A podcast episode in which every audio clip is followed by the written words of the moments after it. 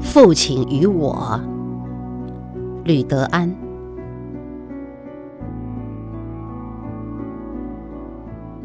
父亲和我并肩走着，骤雨稍歇，河前一阵雨，像是隔了多年时光。我们走在雨和雨的间歇里。肩头清晰地靠在一起，却没有说一句话。我们刚从屋子里出来，所以没有一句要说的话。这是长久生活在一起造成的。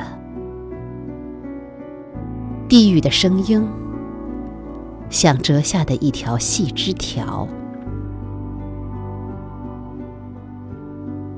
像过冬的梅花，父亲的头发已经全白，但这近乎于一种灵魂，会使人不禁肃然起敬。依然是熟悉的街道，熟悉的人，要举手致意。